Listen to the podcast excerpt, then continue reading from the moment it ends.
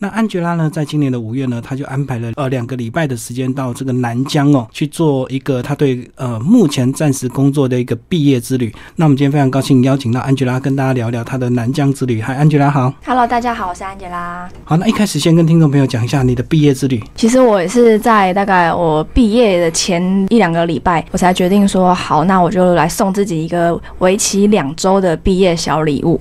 那其实我一直以来对新疆都非常的有兴趣，但我想大部分的人对新疆的印象应该都是停留在北疆很漂亮的风景。但因为这次我是五月去，那其实对于新疆来说，我想象中漂亮的是秋天的景色。那我想说五月去的话，可以去新疆看什么呢？所以我就决定就是往南疆去走。那南疆呢，它就是有很多呃维吾尔族的异域风情跟异域文化这样，然后对我来说也非常非常的有兴趣，所以我就决定启程去两个礼拜这样。好，那一开始先跟我们讲一下所谓的一些新疆有名的景点是有哪一些？那其实他们都是在北疆的。北疆的话，应该就是天山天池，然后还有一些像是呃喀纳斯的美景，然后还有很漂亮的地方叫做禾木村。那这些其实大家想象中就是那种很就是秋天的那种有枫叶啊，同的景色都很美，这样，甚至是呃夏天的话，就可能有一些绿意盎然的景色，对，然后是比较那种大山大水的感觉。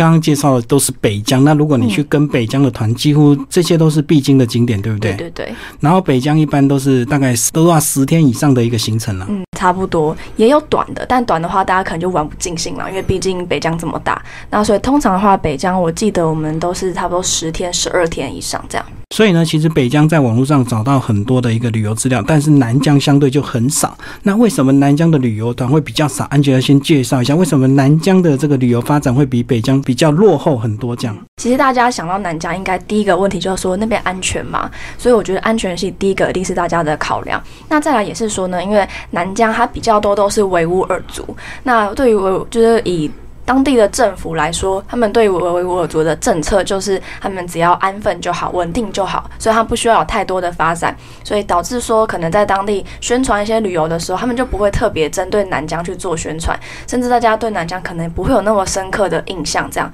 像例如说讲到北疆会看到很漂亮的风景，到内蒙古你会想到草原，像这样的印象在大家的心目当中就会很少，所以相对来说很就比较少人会选择南疆作为他们的旅游目的地。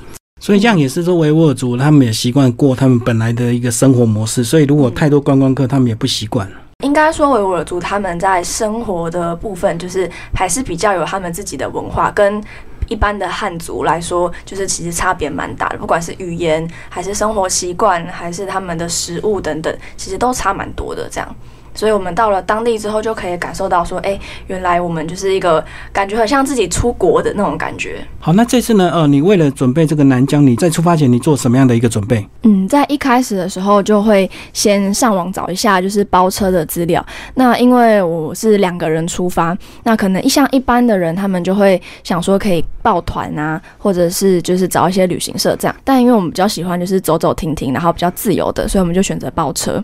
那包车的话，像之前去过内蒙古，所以对于包车我自己就还蛮喜欢的。这样，所以我们就问了一些我的同事，就是新中国的就是同事们这样，那他们就有推荐我们一个当时他们去新疆的时候玩认识的一些司机，这样，那我们就跟当地的司机联络，然后就讨论一下我们想去什么样的行程。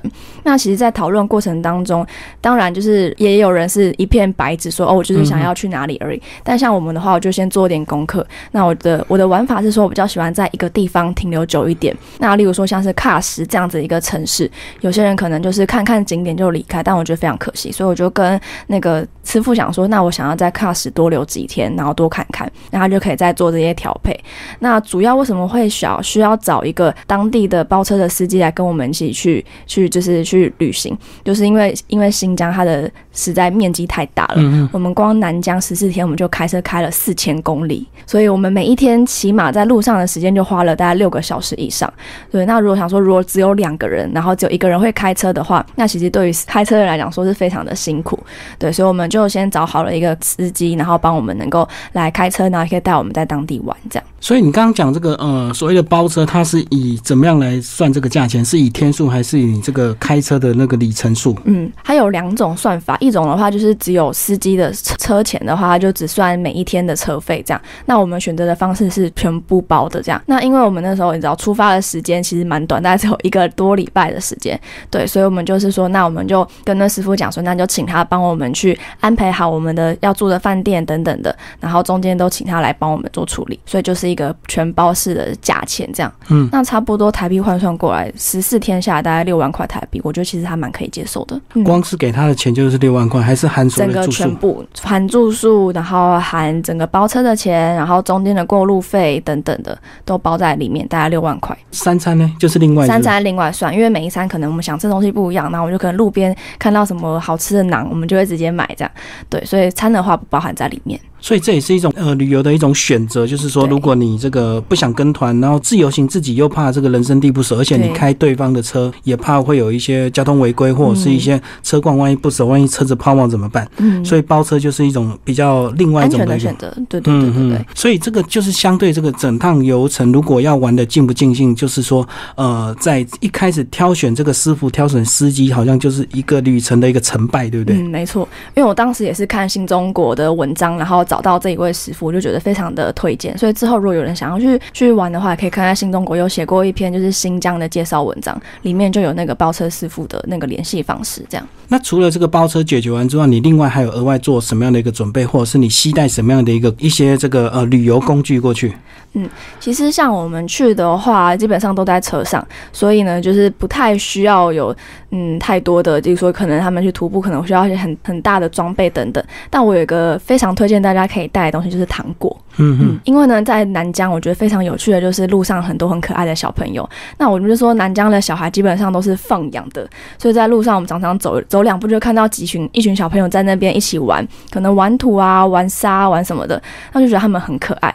那当时呢，我就在出发前我就先买好了两大包的棒棒糖，就在一路上呢，我就把棒棒糖就放在口袋里面，然后可能在我在可能古城里面散步，或者可能是在路上买东西，看到小孩觉得他很可爱的时候，我就会拿糖果诱惑他们，跟他们玩。那这个时候我们就可以拍到很多很可爱小朋友的照片。嗯对。然后另外呢，我这次还有特别准备就是拍立得。那拍立得的话，就是可能在路上有一些年纪比较大一点的，就是可能是呃年轻的女生，那他们很少能够拍到照片，所以当时我就用方法就是跟他们互动一下，然后帮他们拍拍立得。那那时候我们就用这样的方式，肯可以打入到他们的生活里面，这样我就觉得蛮有趣的。就是拍一张照片就跟他交朋友就对了，对对对送他一张这个拍立得照片对对对片。对对，嗯对我们来说可能是一个小钱，但对他们来说可能就是非常难得的一个回忆，这样。嗯，嗯，很少有机会看到自己的自拍照，就对了。对，真的。嗯 那这个因为到南疆了这个沙漠地区，那你的这个所谓的电子设备有需要做另外的一些防尘的一个处理吗？还是说这个一一般的使用都不会有问题？基本上都不太会有问题。对，那另外就是说，可能在购买网卡的时候可以注意一下。对，那我自己习惯的话是到大陆旅行，我都会买那个香港的网卡，嗯因为这样就可以直接翻墙，对，就不需要使用 VPN。那另外，为什么去那边最好使用香港网卡呢？因为在新疆那个地区，它是比较属于封闭一点，那当地的政府本来就是不希望那边的资讯太流通，对，所以他们的网络最快最快就是二 G，顶多三 G，就是给你降速就对。对，故意嗯给你降速，然后不让你资讯流通。所以，当我们如果用一般大陆的网卡到那边去的话，我们的网络第一个会非常慢，第二个就是绝对不用想说可以翻墙这件事情，他们管得非常严格。就是网速如果太慢的话，是绝对翻不过去。嗯，没错。然后，另外他们的翻墙也就是比内地更严格这样子。嗯，对，所以嗯建议会可以买一些就是买香港的网卡。嗯，所以这个他们的网络管理方式就是让你能通，可是没有办法用的太顺畅。对当你不顺畅的时候，你就会不想用网络，因为，太卡了，太卡之后就可以。比较好管理啊。对他们当地的管理制度就是这样。嗯嗯，那再来先帮我们把这个南疆跟北疆稍微比一比，好不好？因为我们都知道这个南疆比较热。那除了南疆比较热之外，它跟北疆觉得每个季节的话，看点就不一样。像一开始我们去南疆、北疆，大家都会跟你说，哦，你去北疆就是看美景，你去南疆就是看人文，这是最一般一开始的，就是分法。对，嗯那另外的话，我觉得南疆另外一个就是夏天很值得去的，就是因为他们的瓜果非常的好吃。对，像我们五月去的话，可能很多瓜果都还没有熟，你讲的瓜果是哈密瓜吗？哈密瓜，然后或者是我记得他们的西瓜，然后还有一些就是果类这样我知道还有葡萄，对不对？葡萄，对对，葡萄也很不错。那我们那个季节去还吃到很好吃的桑葚，对我这辈子吃过最好吃的桑葚 就是在南疆，他们就在路边卖这样一小盒，然后我们就在路上就是边走边吃，这样就觉得哇，非常的幸福。然后无法想象，可能在夏天的时候，当他们瓜果最甜最甜的时候，那个蔬果会有多好吃，这样。对啊，这个好难想象，因为我们在台湾这个，因为这个呃地理比较亚热带地区，然后水源又丰富，所以我们的瓜果很甜。可是南疆那种啊，几乎是缺水的地方，他们还可以种出这么香甜的那个一些瓜类。所以我们到那边去的时候，大家都说啊，你来错季节，你应该再晚一点来，你可以吃到更好吃的。就很多当地人都这样跟我们讲。对，那另外的话就是可能南疆会看到一些沙漠的风景，或者是像所谓的丹霞地貌，可能大家在过去的地理课本上面有听说过这样子。对，丹霞地的貌 或者是峡谷。等等，感觉比较荒凉的一点一点景色。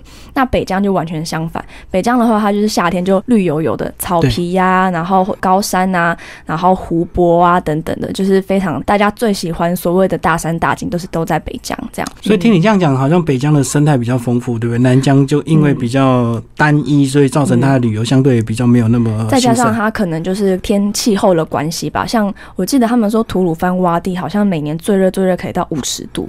对，所以他们就是一个比较荒凉的那种感觉。但是我这次去会觉得说，其实荒凉也是另外一种美嘛。对，是。对，你在沙漠当中，或是在那个峡谷，或是在那个所谓的丹霞地貌，在那个里面会觉得哇，其实没有我们想象中的这么的单调。嗯所以你这趟还是几乎把南疆绕一圈这样子玩了。对，基本上把南疆都玩完了。嗯嗯。对，那这样子每天这个六个小时的这个包车，然后几乎都是一个大城赶到另外一个大城这样子。嗯，因为基本上我们就是我们在这两个礼拜下来，就是有理出一个新的，就是说每天我们玩一两个景点，看到一两个美景，我们就已经满足了。对，嗯，我们每天大家都是大概十点多出门，然后大概中间有六个小时的车程，然后在下午三点四点的时候抵达另外一个城市，可能就在那边看一看啊，或是去一个景点，然后晚。晚上吃个东西，就这样结束一天。对，那虽然说看起来、听起来好像说很无趣，好像很单一，但是其实，在那过程当中，那个路程上，我觉得是很享受的。可是你早上十点多才出门，你在睡觉吗？哦，这个很大的原因是因为新疆他们的有两个小时的时差。哦，对，其实新疆其实离他们的北京是然后十万八千里之远。对，所以他们的时差其实是比北京慢两个小时，所以他们晚上可能大约十点的时候天才暗。才暗下来，所以他的白天是很长的。然后，所以很多人他们的生活作息也是比一般内地的人还晚两个小时这样。对，所以通常他们都是差不多八点九点多才起床，然后中午大概两三点才吃饭，晚上可能八九点才吃饭，然后十点才天黑这样。哦，所以听起来是这个中原标准时间是早上十点，可是在新疆不是真正的十点，在新疆可能是八点。对，所以他们的生活作息就自然而然的会往后推一两个小时。哦，所以你讲的十点出发，还是等于是八点多出发？对对对对对。因为我刚刚一听这个十点出发，几乎是小婴儿的出发时间，这因为小婴儿一定要睡很饱，然后这个起来之后还要吃一点副食品，吃完之后才能够出发这样子。但其实我们也听看过蛮多那种所谓的旅行团，他们也都是早上大概七八点就会出发，因为大巴车他们开的比较慢，对，所以他们就早上七八点就出发，可能到下一个景点跟我们到抵达时间是差不多的。对，好，那是不是就来跟我们讲一下这？个你们这个旅游的一个路线好不好？好啊，我们一开始呢从乌鲁木齐出发。那有些人可能在乌鲁木齐会想要多待个一天或两天，但我们的话就是直接从乌鲁木齐待一个晚上之后，隔天一早就离开，然后我们就往南走，到了库车。那库车其实也是一个蛮好玩的城市。我们在库车就是待了一天。那除了库车当那个城市可以玩之外，它附近周边有一些像是千佛洞啊，或是所谓的温宿。大峡谷啊，这些地方，对它都可以周边去玩一圈。那我们的玩法是说，到了库车之后，我们待一个一个晚上，然后隔天呢，我们就把周边周边的景点玩完之后，再回到库车住一个晚上，隔天再出发。对，那库车结束之后，我们就到另外一个城城市，叫做阿克苏。那阿克苏它比较像是呃一个所谓像是桃园这样的城市，对，就可能它是一个中继站，然后没有什么特别的景点，对，那可以住一个晚上，然后那边就可能吃吃东西，这样待一天。那接下来从阿克苏就会到我们南疆的重点，就是喀什。那喀什的话，其实我差不多待了两天，快三天。对，所以它是一个很大的城市。它是一个很大的城市，另外它是一个非常丰富的城市。它除了喀什。古城之外，他们会有一些牛羊巴扎，然后会有很多的一些什么当地人逛的那种巴扎市集，对，可以去去观察，然后去感受一下这样。那为什么可以在那边待这么久呢？有些人可能觉得说，可能我看完古城、看完清真寺就可以离开，但我自己就像我刚刚说，我很喜欢跟当地的小朋友、跟当地人互动，所以我花了非常多的时间在走路。但我走不是就是这样走马看花，我是边走然后边看哪边有可爱的小朋友可以去跟他们玩这样。所以我花了很多时间在古城里面慢慢的乱走。玩他们小孩有没有一些禁忌？因为我知道像西藏有些这个小孩子的头不能乱摸，那新疆的小孩这个哈萨克族有没有一些特别小孩子哪些地方不能触碰？这样，嗯，这样的话其实还为什么呢？因为其实他们小孩是刚刚说所谓放养制，但是 其实你就会看到 随便乱跑，方圆可能几里之内没有看到任何的家长，他的小孩，甚至我看到最小最小可能两岁多吧，他就是在路上骑着他的小小的三轮车在乱跑，就非常的可爱。所以我们裤子有没有一个洞？对，裤子有一个洞，小便比较方便。没错没错，他们的小孩都是这样，就是可能他们就是小小孩照顾小小孩，像我看到很多就是可能五六岁的小朋友，他就抱着他一两岁的妹妹在路上跟其他的小朋友玩，所以基本上你很少看到家长在旁边看着。对，然后可能我们一过去，他们看到哎有一个长得面孔跟我们不太一样的小姐姐，然后他们就会自己围过来，然后当我们拿出相机的时候，他们就会更开心。嗯，然后更不用说我们拿出棒棒糖的时候，会有多少小孩过来跟我们玩。所以我们花了很多时间在跟小孩玩。那可能有些人会觉得说很浪费时间，但是对我来说，这是我整个旅程我觉得收获最大的部分，就是人文嘛，就是小孩子的脸孔，人魂的部分。嗯，那另外我们也很常就是可能看到一些家长可能在旁边，但是我们帮他们拍照，他们也很开心，还要给他跟我们要微信，说哎可不可以给我们照片？这样对，所以其实我觉得在那古城里面，我是还蛮享受的。所以我就在喀什大概待了两天半，快三天的时间。那再继续讲的话，就是喀什接下来一定会到个另外一个地方叫做塔县。那塔县的特别之处就是它的是呃哈萨克族，嗯，哈萨克族就是呃另外一个就是另外一个少数民族。那可能大家听过哈萨克是一个国家嘛？那其实应该是跟他们民族种族是一样的，对他们只是住在中国的境内这样。对，它是在一个比较高山的地方，在穆斯塔格峰附近。所以我们那天就是差不多从喀早上从喀什，然后到了塔县，晚到傍晚的时候。到塔县，然后一路上就会经过什么白沙湖啊、穆斯塔格峰啊，就是一些高原的风景。对，那其实对我来说还蛮有趣，就是因为它从我们从一个平原，然后就直接上高山，大概差不多四千公尺的高山。对，然后就在塔县住了一晚。那因为当时可能很多人会去塔县感受一下哈萨克族的人文，但因为当时我们一个就是非常没办法的原因，是因为我们就是另外一个伙伴他有那个就是有点高山症的倾向，这样对，然后所以我们就头晕啊，然后很不舒服，所以隔天。我们一早就赶快下山了，所以其实，在塔县没有玩到特别多这样。哦，但是一路到塔县都是这个往高原的这个路上走，对对对对。所以我们当天就还蛮有趣的是，我们从在喀什的时候就穿着短袖短裤，然后越往上走，开始把我们的毛衣拿出来，长裤换上了，越穿越多，对，越穿越多。然后甚至到我们离开塔县当天的凌晨，塔县是在零度，那我们下到了那个喀什去买东西吃的时候是三十五度，对，所以温差好大，温差非常的大，那是一个非常特别。的体验这样，然后我们就从塔县了之后就回到塔什，又待了一个晚上之后，到了一个地方叫做和田。那和田大家可能最大印象就是和田玉，和田玉对。所以我们在和田就是去看一看，那玉呢是没有买，也买不起。可是应该也是有便宜的吧？有便宜的，但是对我们来，就是对我们这种比较贫穷的小资族来说，还是觉得哦，我们看看就好。可是应该路边就很多那种卖玉的那个小摊对对对，非非常多，或者是卖一些和田的丝绸也很有名。对，我们就去看了一下和田的丝绸他们的制作方式。嗯。然后另外一个到和田，就是我们还会去它的一个河边，他们说很多和田的玉都在河边，对，去找的。但其实基本上现在应该都已经 被挖空了。然后有真的很多人在现场这个捞吗？其实蛮少的哦，因为已经 不太，大家都绝望了。对，大家都绝望，想说怎么可能还找得到？但其实还蛮有，就是在那个河床上面去捡那些石头，那些石头真的是比一般我们在河边看到的石头更漂亮、更圆、更大颗这样。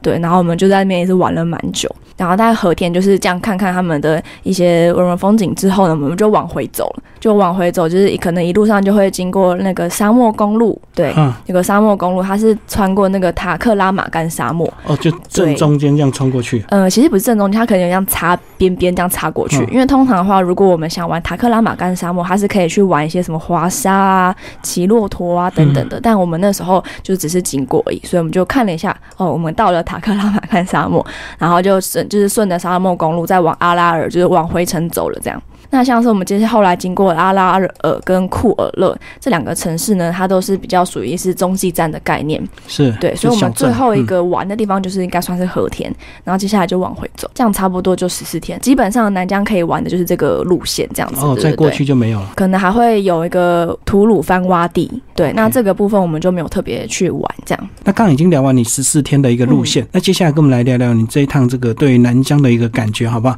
因为这个南疆比较少人去，那旅游团比较少，是不是相对它的危险性就跟北疆比较不一样？是不是北疆跟南疆安全性会不会有差？其实大家第一个想到南疆，就会想说去那边安全吗？其实我一开始我去的时候也会这么想，但其实我觉得它是一个非常非常安全的地方。怎么说呢？因为它的警察非常多，到处都有警察。一开始我们去的时候，我们其实有点吓到，因为我们一开始到了机场，下机场之后呢，我们去一个地方去吃饭。那进到餐厅，发现哎，怎么餐厅的门口竟然有那个测你有没有金属探测器的那个机逼器？逼门呢？对，B B 门对。嗯，然后一进去之后，看到一个武警就站在那个餐厅的里面。然后他身上有带武器，身上有配枪哦，对、嗯我那时候就想说，哎、天哪，这个地方怎么这么的恐怖？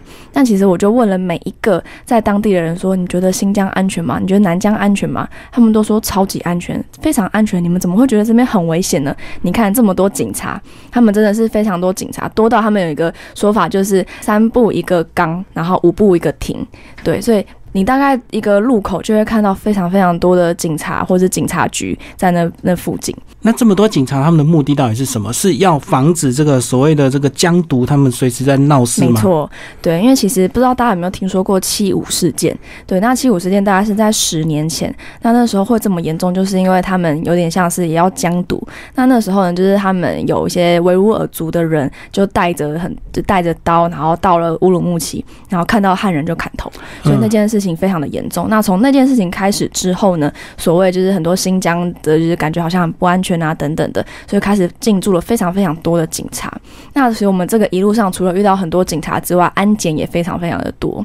嗯，嗯大家都说在新疆安检是一个日常，所以每一天起码不管是在过任何的。高速公路，不管是在进餐厅、进百货公司、进便利商店，任何一个地方，进饭店也是，他们都会有那个金属探测器，然后一定会有一个武警在那个门口看着大家，这样。嗯，所以基本上很少人会很少人会敢作乱。他们说，如果有小偷来的话，大概跑两步就会遇到个警察，他怎么敢偷东西？对。那他所谓的安检也是也是像我们这个呃台湾像路边临检一样，就是要你把一些身份证明拿出来讲。对对对如果他觉得你很可疑的话，嗯基本上我们那个时候去的时候，觉得最紧张的是，可能有时候经过一些之前比较危险的地方，例如说像是库车，库车好像是之前他们嗯暴动的一个聚集地吧，等等的，像这些地方，它的安检就会特别特别的多。嗯那可能看到我们台湾的人拿着台胞证，那刚好我们那一车就是一个新疆当地的师傅，然后一个大陆的朋友跟一个台湾的，就是我这样，他们就会觉得说这个组合很奇怪，所以有时候我们在经过一些案件的时候，就会下车特别来盘查我们这样。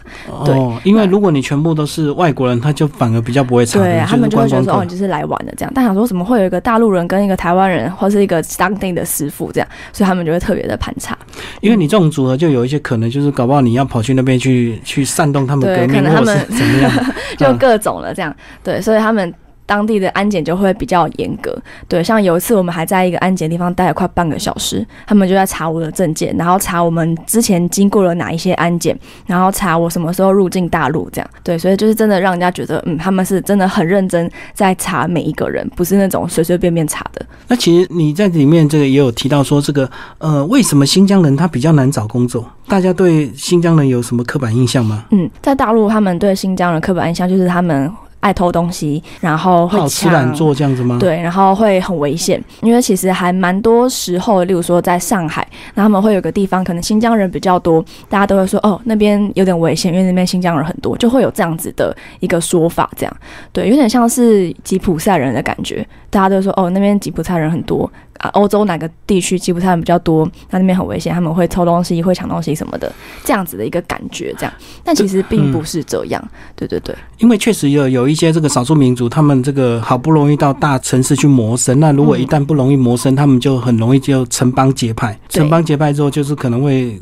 干一点这个小小的坏事啊，偷东西啊，嗯扒手这样子。像我们有个朋友，他是汉族，但他是新疆人，但是他如果到可能新疆以外的地方，他要住饭店，有人看到他身份上面写新疆，就算他是汉族，有些人还是会拒绝他去入住那些饭店，甚至在出国的时候也会有一些麻烦。而且可能也是刻板印象，就觉得他们新疆人比较穷，比较穷就可能会偷东西或是干嘛，其实。都是一个刻板印象，可能他们真的生活比较没有这么富裕，但是我觉得基本上人品应该是不太有问题。我自己观察下来，这样。而且我们相信这个新疆人一定都是非常热情好客，因为他们嗯在这个新疆这么大的一个区域生活。嗯嗯嗯，但其实新疆人有点比较广泛一点。通常的讲到新疆，想象中那样子的民族，就是大部分都是维吾尔族。嗯，对，新疆大部分都是维吾尔族，所以在当地，呃，他们被可能说用迫害来讲，好像有一点点太严重，但有类似的感觉。被迫害比较严重的就是维吾尔族，因为像在七五事件，就刚刚说那件比较严重的事情之前，他们是可以保存他们原本伊斯兰教文化的一些东西，但在那件事情之后，他们就很怕会有一些就是所谓的呃恐怖分子等等，是所以他们的男生都不准蓄胡。所以现在你在新疆很少看到有男生留那种大胡子，那其实那是他们伊斯兰教的一个文化一种。另外就是可能女生她们通常会包一些头巾等等。那在新疆，他们就算他是信奉伊斯兰教，也不能包头巾。然后或者是像一些餐厅，原本会有些放清真这两个字，以后也不准放了。这样对，就蛮多他们原本的文化就慢慢的被迫害，或者是被同化掉。这样被强迫去要跟随这个汉人的一个文化，嗯其实就好像我们到银行去办事，你不能戴口罩、戴全罩式安全帽，大家就以为你是要抢银行这样子。对对对，那另外就是可能像他们学习学校的部分，以前可能会有些新疆他们维吾尔族的学校，现在也都被废止了。这样，大部分像现在的小学生一进学校就是讲中文，就是讲汉族汉语这样。你讲到这个文化的这个问题，我你最近有没有看到一个这个网络新闻？好像说一个新疆新娘哭得很惨，然后她被强迫嫁给汉人老公，就是被迫要同化，这样子哭嫁，有这样的一个新闻吗？其实我我虽然没有看过，但是我觉得这件事情是有可能发生的。嗯对，因为那时候我们去的时候刚好，哎、因为我们的司机刚刚他是那个汉族，对，他就跟我们讲了很多当地的一些故事情嘛，这样。他说有个还蛮有趣的，也蛮恐怖的一件事情，就是当地的中共的政府官员，他们每一个人呢都要认领一个新疆的，就是家庭。嗯什么叫认领？就是你三不五时就要去观察，就是去去他们家看看，然后问候他们是有没有做些什么非法的事情啊，或者是有没有还在家，有没有去哪里啊？所以常常就要每个人都会去关心一个就是新疆的家庭这样。但我不知道他们中间是怎么分配的，但是我觉得当有这样子压力的话，对当地的维族人来讲说，他们也是就是会蛮有压力，会想说怎么会有一个人这样子去监视我的感觉这样。但其实，在当地好像维族人他们被这样子的一个算是歧视吗？还是不同不平等的待遇，其实非常非常多见。哦，所以你刚刚举这个是一个小例子，就是对。他们有权利随时到你家去做所谓的讲好听是家庭访问，其实就是就是监视嘛。对，然后像刚好我们那个师傅他的儿子，然后在一个就是就业的学校来教书，他就说那时候他遇到了很多可能维吾尔族的人想要来这边上学，但他们一查他的资料，发现哎，可能他的叔叔在十年前有参加过七五事件，嗯那隔天这个人就会消失，然后消失可能去送到某一个地方去强制学习。劳改思想改造一下。对，就是要像上一些课，然后告诉他们党有多好啊之类的嗯这些这些事情，这样。对他们说，其实这些东西真的层次不穷。好，来聊聊你这个呃四千里的一个旅途，其实也走过新疆很多大大小小的城嗯市。那你最喜欢哪一个城市？最喜欢就是我刚刚说的喀什这个城市，这样。那其实一开始我在看一些游记、看一些攻略的时候，我就对它有非常非常多的想象，就想象中可能是小朋友会在路上跑啊，然后会有很多老人可能在街边聊天等等的。但这些想象呢，完全就是完全实现了，这样完全不是虚幻的，对。嗯嗯，所以我一到的时候就非常的开心，可以就是走进到他们那个这样的生活圈。嗯所以它叫古城市，它当初也是一个这个呃很兴盛的一个城市，是不是？嗯，其实所谓的喀什古城，它应该有几百年了，对。但它在几年前它被改造过，对，所以它现在其实古城的样子，它不是最原始、最原始的样子，它有被就是美化，然后有被。就是有改造一番过，那那时候我们就在古城逛了一圈之后，走出来发现，哎，怎么古城的门口有个很大的城门，城门上写着五 A 级景区。哦对，就是已经被翻新过没过。错。嗯然后那时候其实我当下会有一点点就是难过，想说怎么有点被骗的感觉。可是你进去一定要收门票吗？你那时候就没有没有感觉。没有没有，我们完全不知道自己走到古城，因为我们只是想说就是找点东西吃，然后就乱晃乱晃，想说哎、怎么这边的城看起来比较有特色，我们就这样走进去，然后走完一整个下午之后走出来，发现回头一看，哎，原来这边是五 A 级景区。想说天哪，原来这些小孩都生活在景区里嘛，就觉得非常不可思议。但当下也会觉得说，好吧，就是虽然是这样，但是他们还是维持着他原本的生活。那也还好，说观光客真的没有很多，所以他们可能没有太被打扰。这样，对，那其实当下会觉得说，哎，怎么有种怪怪的感觉？这样。哦，所以它虽然是五 A 级景区，可是它观光客不是很多。嗯，因为其实本来南疆的观光客就少，对，所以我们在那边逛的时候，反而会觉得说，我自己真的是，我真的以为我自己是走在他们生活的，就是很古老的古城里面这样。然后我出来之后才发现，原来不是，原来是已经改建过了这样。所以他们当地居民很自然也就住在古城里，都习惯了。对，都习惯了这样。那另另外来聊聊一些吃的东西好不好？呃，其实你讲到这个路边有很多所谓的这个馕，那这个馕到底是它会有一些特别的口味吗？还是都是统一？就是像一块饼这样子。嗯，馕的话有点像是我们的烤薄饼的那种感觉。对，那它其实一般的话就是一般的大馕，它是没有任何的味道，它顶多加一点点那个芝麻这样。嗯，那另外有种东西叫做加工馕，那听起来好像很奇怪。那加工馕其实就是它上面会涂了一些自己每一家不一样特制的酱料，可能是孜然啊，可能是他们自己弄的红萝卜啊等等的。对，所以每一家味道都不一样，烤出来馕的脆度跟软度也会不一样。所以你这样讲，主要是吃咸的是吧？对，主要是吃咸的。它是一个就像他们主食的概念，他们通常的吃饭就是吃一个烤肉串，然后可能一个馕坑肉，对，是一个烤肉的一种，然后另外就加一个馕，然后最后加一个啤酒，嗯就一餐就结束。我们好几餐也是这样吃的。所以你这样子吃了好多天不一样的馕，是不是吃起来的口味是不是都差不多？还是说真的每一家都会有一些不一样的？每一家都会有一些不一样。我们就有一天最有趣的是，有一天我们就经过库车，那库车它其实最有名就是他们的馕，他们的馕很好吃，然后而且。他们馕都卖的非常非常的大，大概有一整个手抱起来这么大，对。嗯。然后我们就在一路上，那整条街都是卖馕，然后每次就买了四个馕，四家不同的馕，对，四家不同的馕，我在那边试吃哪一家我们最喜欢，这样。那一个馕其实也不贵，有些可能一块两块人民币，人民币。就非常的便宜，所以我们就这样完全不用担心，而且囊可以放很久，我们就把它放在车上，然后每天就开六个小时的车，然后很无聊，所以就会在路上一边剥着囊一边看着风景这样吃。对你讲到这个坐车坐六个小时，那这个在这六个小时的这个过程呢，有时候会不会聊到知道跟司机聊到不知道已经要聊什么话题的？大部分的时候我们就会一边听音乐一边看风景，想到什么时候再聊，有没有硬要聊？对，嗯所以司机也蛮有趣，因为他本身他的以前的工作就是专门在做一些比较越野啊，开越野车，然后带客人去一些比较危险的地方扎营、去露营的这种冒险的行程。对，然后他是老了之后，他觉得他不想走这些太冒险的事情，他已经玩完了，所以他就开始开这种一般的旅游车，这样。对，然后我就跟他在跟他聊的过程当中，也觉得蛮有趣，因为他自己就在这边生活在乌鲁木齐生活了一辈子嘛，这样，所以他对于当地的很多人文啊，或者是一些风景等等，都非常的了解。那其实我们都知道，到新疆呢，这个特色餐就是一定要吃这个烤全羊。没错。那像如果你们两个人，你们有办法去这个烤全羊吗？一开始呢，我们想说两个两三个人吃可能吃不完，但后来我们发现，原来他们的烤全羊不一定是一整只要你全部吃完，他就可能说你去一家烤全羊的店，然后我们去点说我大概要呃半公斤，然后他就会把一只烤全羊就是拿到你面前，然后大概说我要哪边的肉，他就会切那边的肉下来给我们吃，这样，所以他那可能一只羊可以卖给好多不同的人，你不一定要一个人把整只都吃完。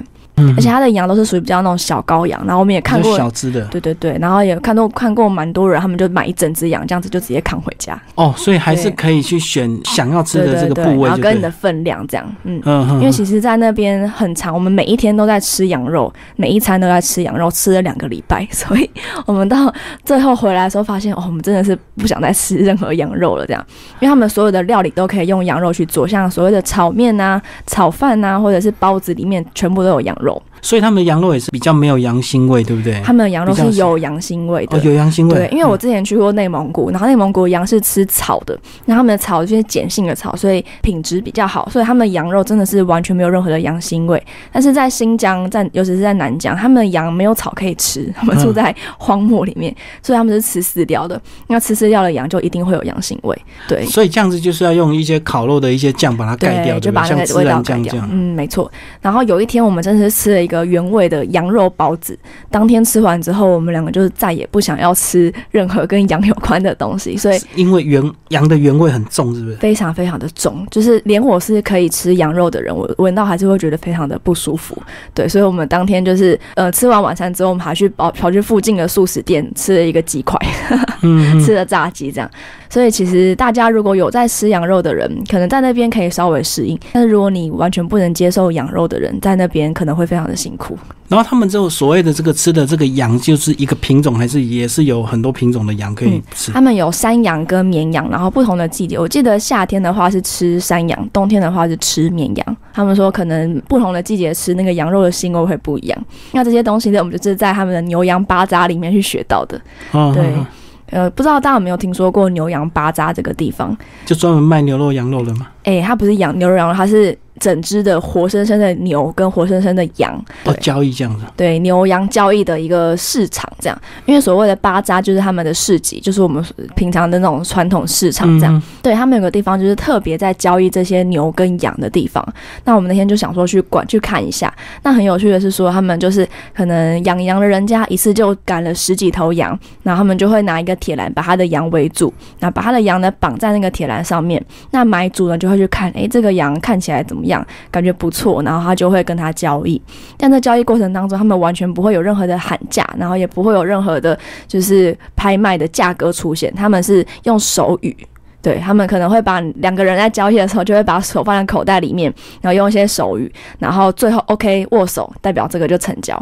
所以这过程当中，没有人知道他们这批羊卖了多少钱，或者是这一只羊卖了多少钱，或者他买了几只都不知道。最后呢，只有那个卖主跟买家他们可以就是自己用手语来沟通，这样。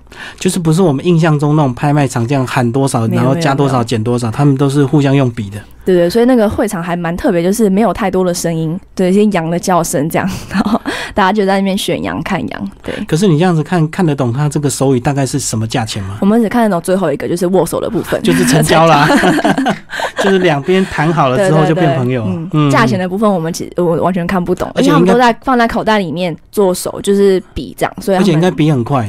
比很快，因为他们天天在比的，没错，所以我们基本上是看不出来。但所以他们把这个羊带回去也是养嘛，对不对？对，或者是宰杀这样。嗯，有些是养，有些是宰杀，因为他们还是会有分，例如说这是成年的羊，这是羔羊，然后或是牛有大牛、小牛这样不同的。然后在那个市集里面，他除了卖牛羊之外，也会卖一些相关，例如说那个牛羊的饲料啊，或者是一些他们可能牵牛的工具啊、赶羊的工具啊。我才发现哦，原来这些工具真的是五花八门。最后帮我们总结你这趟的这个南疆十四天之旅哦。呃，听众朋友，如果想要跟你这样子，这个不管是包车或者是呃到南疆去玩的话，他一天大概要抓多少的预算？然后他除了这个之前的一些网络做功课之外，另外到当地还有没有什么特别要注意的地方？嗯，其实我觉得最主要就是第一个钱的部分。呃，如果看就看你刚刚我们最一开始说的，如果是嗯要买这个包车的行程的话，我觉得差不多在六万块左右，然后两个礼拜。那当然你天数少，或是你跑的地方比较近的话，那它就可能比较便宜。一点，对。那另外刚刚提到另外准备的部分嘛，对对，准备的部分的话，我觉得很主要是因为呃，它的安检很多，所以第一个你的证件绝对绝对不可以掉，尤其是台胞证，就绝对不可以弄。而且台胞证一定要。容易拿出来的地方，你千万不要跟钱混在一起。对，然后到时候拿证件出来，钱又掉出来，又被有心人士看到这样。嗯，应该说，因为我们安检就是一个日常嘛，所以一定要拿到最安全，可是又很容易放在最安全，可又很容易拿到的地方，这样。然后绝对不可能弄丢，弄丢会非常的麻烦。那另外就是，如果你们是一群台湾人要一起玩的话，建议可以准备一下，就是你们的行程表。对，然后如果是有包车或者找旅行社的话，可以请他们就帮你们准备，就是比较完整的行程表。当在过安检的时候，他们看到哦，原来你们是有行程的，或者是你们是有一个导游领队的话，他们其实放行的话会比较快，他们也会比较安心。对，这样就是不用一直解释说我今天要到哪，明天要到哪，你直接行程表给他看就。对，没错。那住宿的话，这个饭店的品质是不是都差不多？因为我相信这个既然观光客少，也不太可能有太豪华的饭店，对不对？哎，不会，我觉得其实新疆的饭店。品质都还不错，因为他们有一些地方，像是阿克苏啊等，或者喀什，他们都是比较大一点的城市，对，所以他们的饭店的品质，我觉得大部分都在三星级，OK，对。那价钱的话，也不会太，呃，没有说特别便宜，就差不多跟台湾比台湾便宜一点点而已，这样。那因为我之前去过内蒙古，住过那种就是你知道，真的很比较简陋的、很乡下的那一种。所以当我来到新疆的时候，会觉得哎，其实还不错的感觉。嗯，那其实我们甚至有几天还甚至被升等，升等到套房。然后更觉得说，哎，这边其实没有我们想象中的这么的糟糕。这样，那另外它温差会不会很大？像白天很热，晚上会不会很凉？会会会。像我们有一天，可能有些行程你会到上到高山啊，或者是一下子又到一些盆地什么的，温差三十度，我还真的是遇见过的。所以大家可能厚的衣服可能带个一件，对，然后薄的衣服可能多带几件这样。那可能晚上冷的时候披个外套这样，它温差蛮大的。所以像你这样的玩法，你还是用所谓的行李箱装吗？对对对，因为我们就把东西都放在车上，所以其实。随身包这样就对，对对对，嗯嗯。那通常我们下车的时候，我们就是把车开到那个景点，或者把车开到某个地方，我们就可以把包包带着走。所以有些人他们可能就是连大包包都不用带，就可能带个相机、带个钱包，然后拿一个小小的侧背包，就这样。嗯，那你有没有听过那个遇到不好的包车师傅就带着你行李跑掉？哎，这件事我这种事我觉得应该遇到不好的还是有，所以在选择包车师傅的时候真的是需要非常谨慎，而且要常常就是跟他们聊天，然后确认一些细节，可能这样自己也比较安心一点，这样。所以这样子基本的警觉就是随身贵重的物品还是要自己随身携带，不能什么都丢车上就对。对对对，贵重物品当然一定要随身携带，这样。对，那现在其实我觉得像大家像刚刚说的，它的安全性的话，我觉得其实不用担心。如果有人说你真的遇到了什么事情，你打那个打电话给警察，大概几秒钟之内就会有警察出现。对，因为他的警察都非常的密集，这样可以很放心。今天非常感谢 Angela 为我们介绍南疆异域文化之旅。